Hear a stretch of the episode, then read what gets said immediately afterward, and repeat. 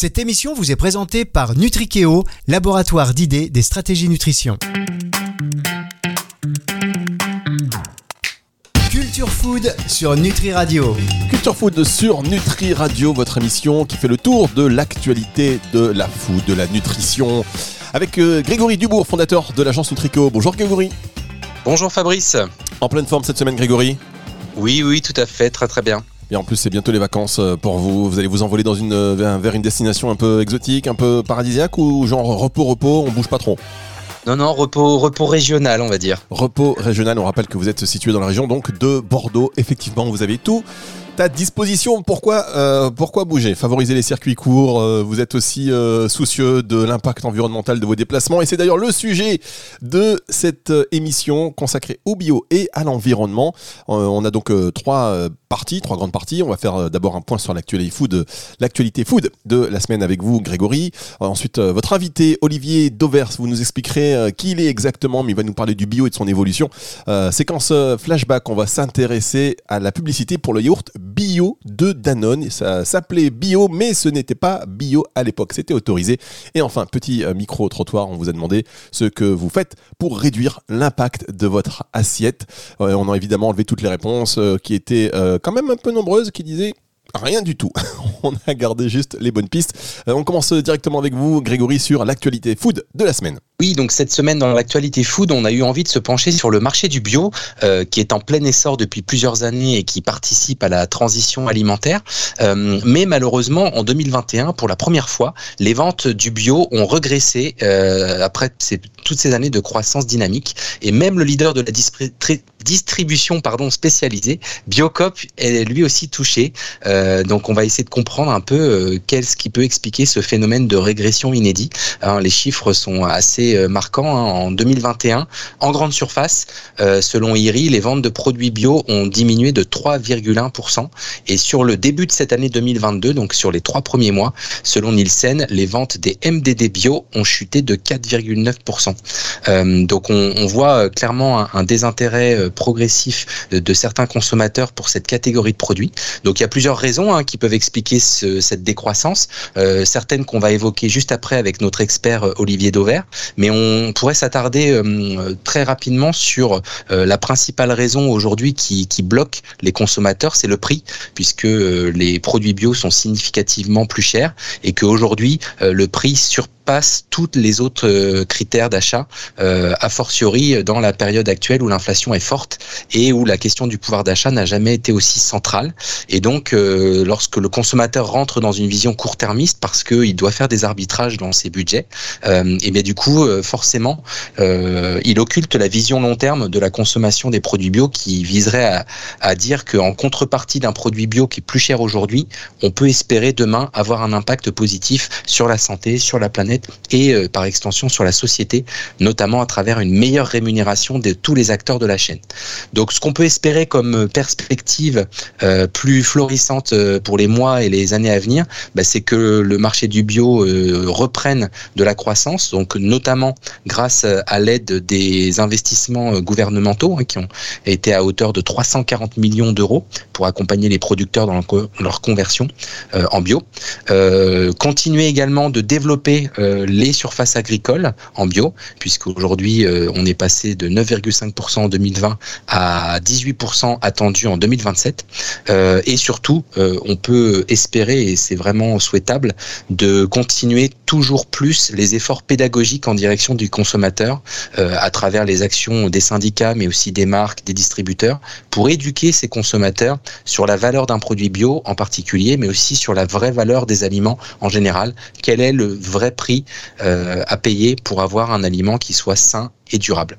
Et oui, le problème du porte-monnaie, c'est vrai qu'au bout d'un moment, on peut pas tondre un œuf, euh, comme on dit, et euh, parfois, bah, voilà, c'est compliqué. Le bio, c'est parfois très très cher, et surtout si on comprend pas pourquoi, et en sachant qu'il y a des pays, on, si on dit, bah, je ne veux pas citer de pays en particulier, mais il y a des pays quand ça, voilà, il y a du bio qui provient de tel pays, on dit oui, mais c'est pas la même chose. donc même si c'est un pays, ce sont des pays européens, les normes sont les mêmes quand même, Grégory. Oui, oui, les normes sont les mêmes. C'est juste que euh, importer des produits bio lointains qui vont venir d'Europe ou euh, d'autres continents, c'est un peu contradictoire avec la, philosophie de la bio qui vise à réduire l'impact environnemental de ces mêmes produits. Donc là aussi, je pense qu'il y a une régulation qui va se mettre en place sur euh, l'excès de transport des, produits bio. Bien, on va retrouver votre invité dans un tout petit instant. On marque une première pause sur notre radio et on se retrouve avec vous. Culture Food sur Nutri Radio. Culture Food avec Grégory Dubourg, consacré cette semaine au bio et à l'environnement. On a parlé un petit peu de la baisse du bio. Comment l'expliquer? Votre invité Olivier Dovers euh, nous en parle un peu plus. Euh, vous pouvez peut-être, enfin Dovers, c'est peut-être Dover. D'ailleurs, je dis Dovers parce qu'il y a un S à la fin, mais euh, vous l'avez prononcé Dover, Grégory, donc je vais vous suivre. Olivier Dover, qui est donc oui, donc Olivier Dauvert qui est euh, observateur de l'évolution des modes de consommation depuis près de 30 ans euh, et donc qui est un, expert de, la grande distribution et de tous les circuits de distribution au sens large et qui va nous parler de son interprétation des raisons pour lesquelles le bio est en baisse et euh, surtout de ses prévisions pour les futures évolutions du marché de la bio. Bonjour euh, Olivier Dauvert, vous êtes euh, observateur de l'évolution des modes de consommation depuis près de 30 ans et on aurait aimé avoir votre avis sur l'évolution du marché euh, de la bio.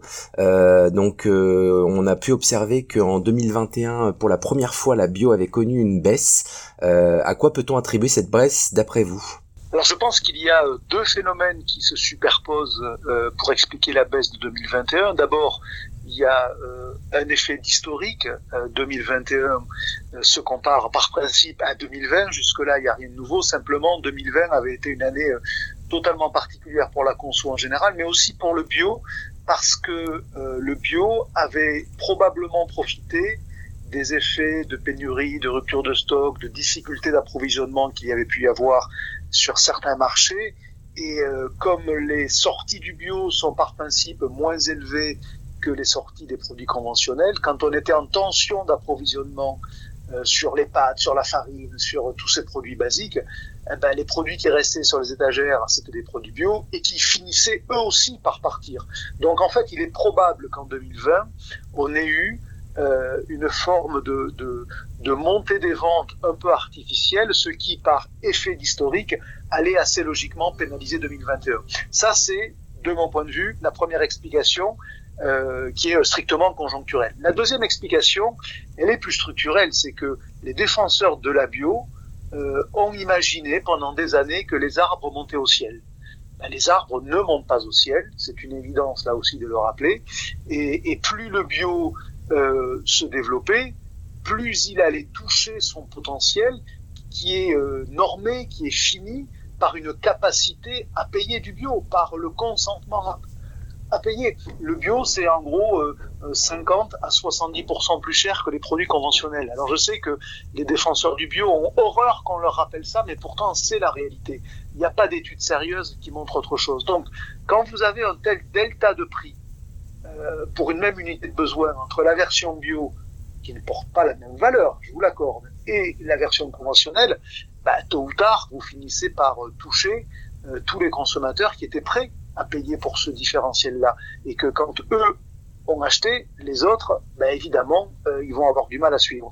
Donc la deuxième explication, pour en terminer là-dessus, c'est que le bio est probablement trop cher pour que sa démocratisation puisse être durable. Et donc on a probablement touché une forme d'asymptote, ce qui ne veut pas dire que ça continuera plus à progresser, parce qu'il y a des attentes sociétales, mais par contre le rythme de la progression ne pourra plus être le même. Voilà ça. Donc euh, et du coup, est-ce que vous pensez que cela va revenir à la normale ou que c'est c'est un, un, épiphénomène là, ce tassement qui va se, se réguler, peut-être aussi parce que les les coûts de production vont vont baisser, que les produits vont devenir plus abordables? Moi, je crois pas fondamentalement à la démocratisation du bio. C'est un concept qui, à mon avis, euh, porte en lui une forme de péché originel parce que le bio ne peut pas être démocratique au sens banalisé. Euh, il se trouve que par formation, je suis agri, donc autant vous dire que les problématiques de production, on va pas me les faire. Euh, le bio, par principe, et c'est normal, ça coûtera toujours plus cher à produire. Il y a, il y a des tas de bonnes raisons. Il y a le fait que les rendements ne sont pas les mêmes. Il y a le fait qu'il n'y a pas d'économie d'échelle puisque les flux ne sont pas aussi massifiés. Et puis il y a aussi d'ailleurs une forme d'opportunisme des commerçants comme des marques par moment qui profitent du bio pour avoir des coefficients de marge plus élevés. Donc il y a, tout un tas de raisons pardon qui qui expliquent objectivement que le bio soit plus cher, durablement plus cher. Donc quand on accepte cette idée-là euh, du surcoût du bio et que il est quasi impossible euh, qu'on le, euh, allez qu'on le réduise de manière euh, significative, et eh bien dans ces cas-là, on accepte aussi en parallèle que ça restera un marché de niche et qu'il peut continuer à progresser parce que les attentes sociétales sont là. Oui. Mais ce qui compte, c'est la vitesse à laquelle il, il va progresser. Euh, ben, à mon avis, beaucoup moins vite qu'auparavant parce que le plein des consommateurs, le plein de ceux qui étaient prêts à payer pour le bio a été fait. Euh, regardez, euh, le bio, c'est aujourd'hui à peu près 90% de taux de pénétration. Ça veut dire que quasiment tous les Français achètent du bio. Mmh. Sauf que dans le même temps, la part de marché du bio, c'est, allez, si on veut être généreux, on va la mettre entre 6 et 7%. Oui, c'est ça. Donc on a d'un côté 90% d'acheteurs pour 6 à 7% des ventes.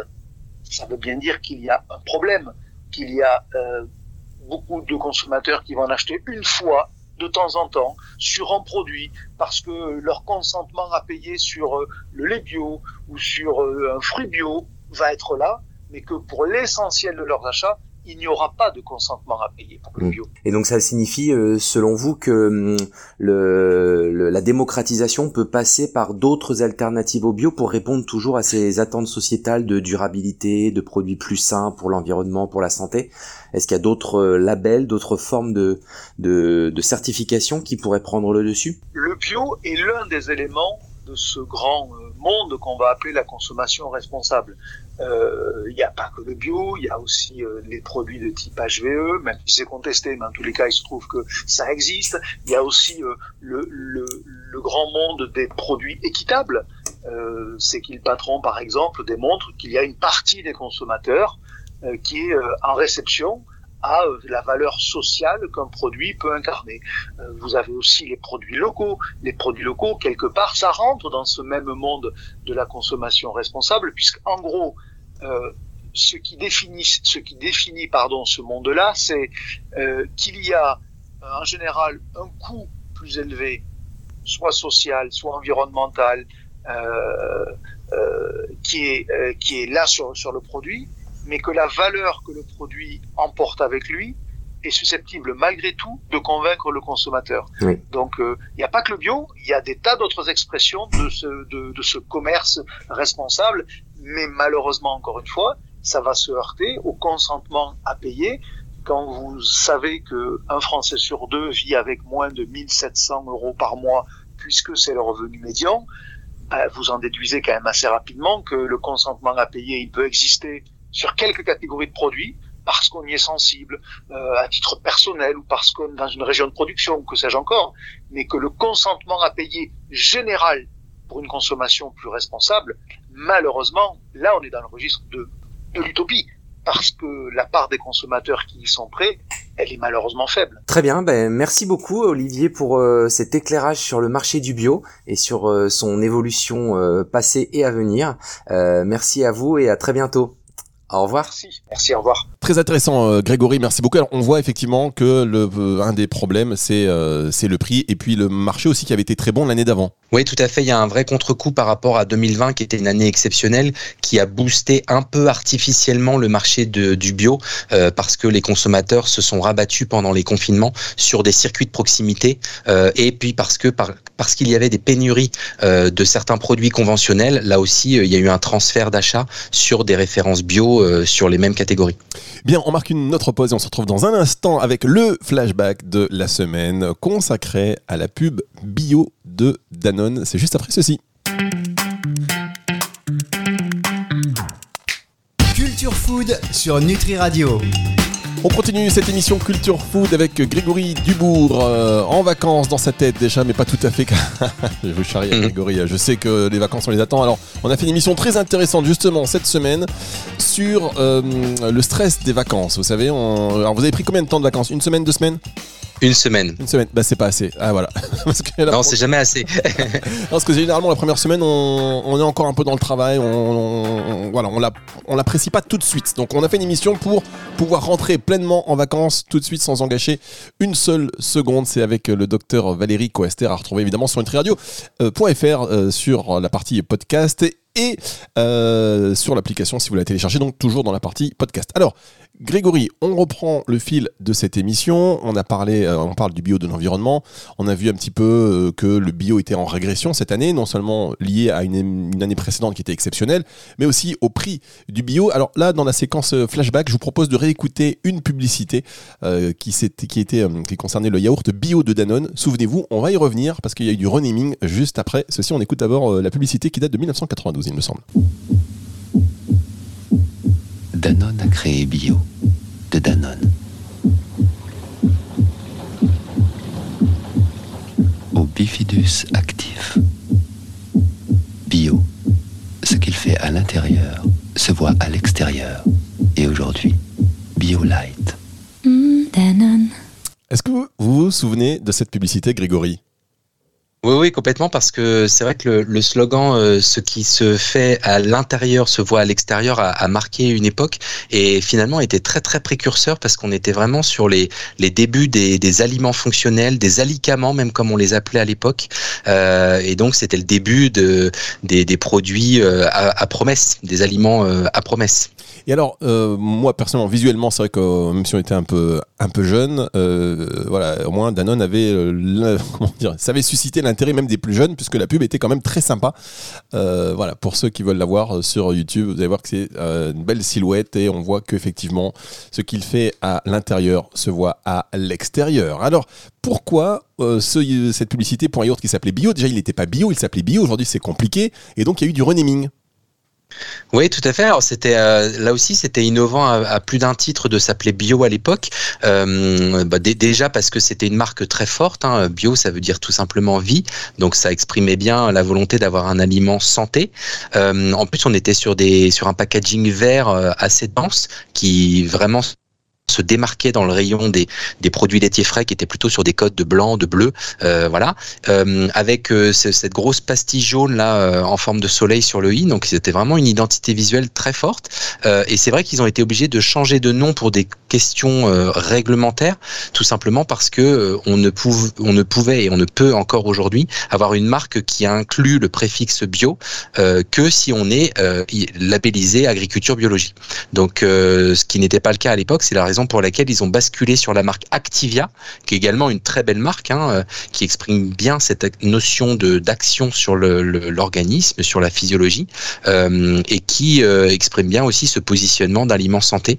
Donc c'est un, rebranding plutôt bien réussi, puisque la marque Activia est restée et, et, est toujours une pionnière des aliments santé aujourd'hui sur le marché. Alors elle a un peu plus souffert ces dernières années pour d'autres raisons, parce qu'il y a eu des, des repositionnements successifs de la marque, justement, euh, d'un positionnement très aliment santé, euh, c'est devenu euh, Danone a souhaité la, repositionner plus sur le plaisir, et du coup, bah, on a perdu un peu l'ADN de la marque. Puis retour en arrière, c'est dernières années, de façon assez récente, on est reparti sur des codes très santé, très techniques et peut-être trop.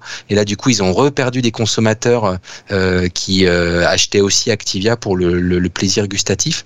Donc, euh, oui, c'est une marque qui se cherche un peu, mais qui reste néanmoins pionnière sur ce marché des aliments fonctionnels. on peut dire quand même qu'ils ont l'art de bien communiquer. On va marquer une pause et on va se retrouver pour la dernière partie de cette émission avec le micro-trottoir. Food sur Nutri Radio. Culture Food sur Nutri Radio, dernière partie de cette émission avec Grégory Dubourg. Grégory Dubourg de l'agence Nutrikeo, spécialisée donc dans la nutrition, dans le food évidemment, euh, qui est toujours en alerte sur tout ce qui se passe, sur les nouvelles tendances de demain.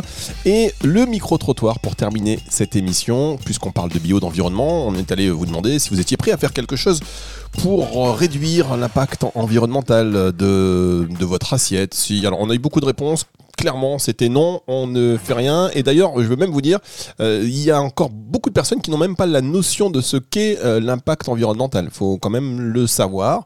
Euh, beaucoup par rapport à, on pourrait dire aucun, mais il y en a quand même plus qu'on pourrait en penser. Et donc là, on, voilà, on a retenu peut-être les, les, les meilleures pistes. On écoute ça. J'achète en vrac déjà et ensuite j'essaye de consommer des bonnes choses, tout ce qui est fruits et légumes, mais plutôt en vrac et pas tout ce qui est plastique et tout.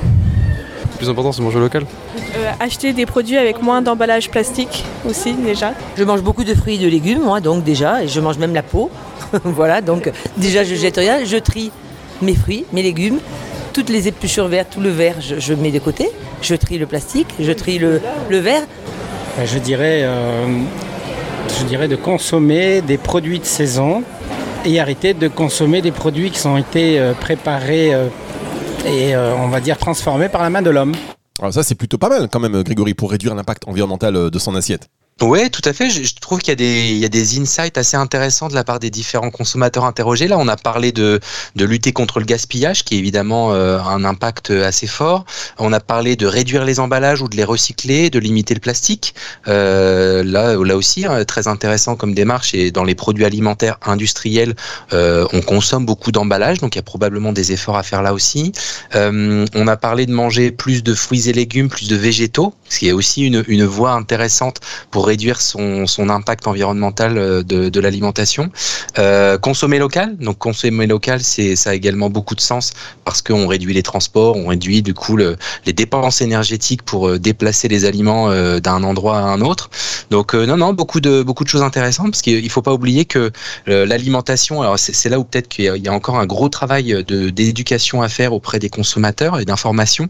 Il faut savoir que l'alimentation au sens large, c'est à peu près un tiers de, des émissions à l'origine d'un tiers des émissions de gaz à effet de serre. Donc euh, on voit euh, l'impact sur le climat bien évidemment de, ce qu'on met dans notre assiette, hein, depuis la production agricole jusqu'à la transformation en passant par le transport, le gaspillage, etc. Tout ça, ça génère un tiers de nos gaz à effet de serre. Donc il y a énormément de progrès à faire. Ça passe par euh, les pistes qu'on vient d'évoquer, la végétalisation, donc moins de produits animaux, etc., etc. Bien, en tout cas, merci beaucoup, Grégory. Moi, je retiens une chose aussi, c'est que il faut manger tous les fruits, même la peau. il n'y a pas de, voilà, il y a pas de petits, euh, pas- il y a pas de petits gestes. Euh, je sais pas si vous faites pareil, si euh, tout- de- tous les gestes sont importants pour vous. Oui, oui, bah c'est c'est dans une bonne démarche de d'éviter le gaspillage. Après, euh, il faut si possible, lorsqu'on mange la peau, euh, euh, prendre des, des produits ou des fruits et légumes qui auront été euh, avec euh, aucun résidu de pesticides, voire encore mieux, euh, qui sont issus de l'agroécologie. Ouais, parce que pour les noix, c'est un peu compliqué, par contre. Mais bon, hein, il faut, il faut être euh, jusqu'au bout. La peau est épaisse. Épais. Merci beaucoup, Grégory. On va se retrouver la semaine prochaine pour une autre émission de Culture Food sur Nutri Radio. Émission à retrouver en podcast à la fin de la semaine, évidemment, sur le site nutriradio.fr dans la partie podcast ou en téléchargeant l'application, bien évidemment, et puis sur toutes les plateformes de streaming audio. Au revoir, Grégory. Au revoir, Fabrice. À bientôt. Retour de la musique tout de suite sur Nutri Radio. Culture Food sur Nutri Radio.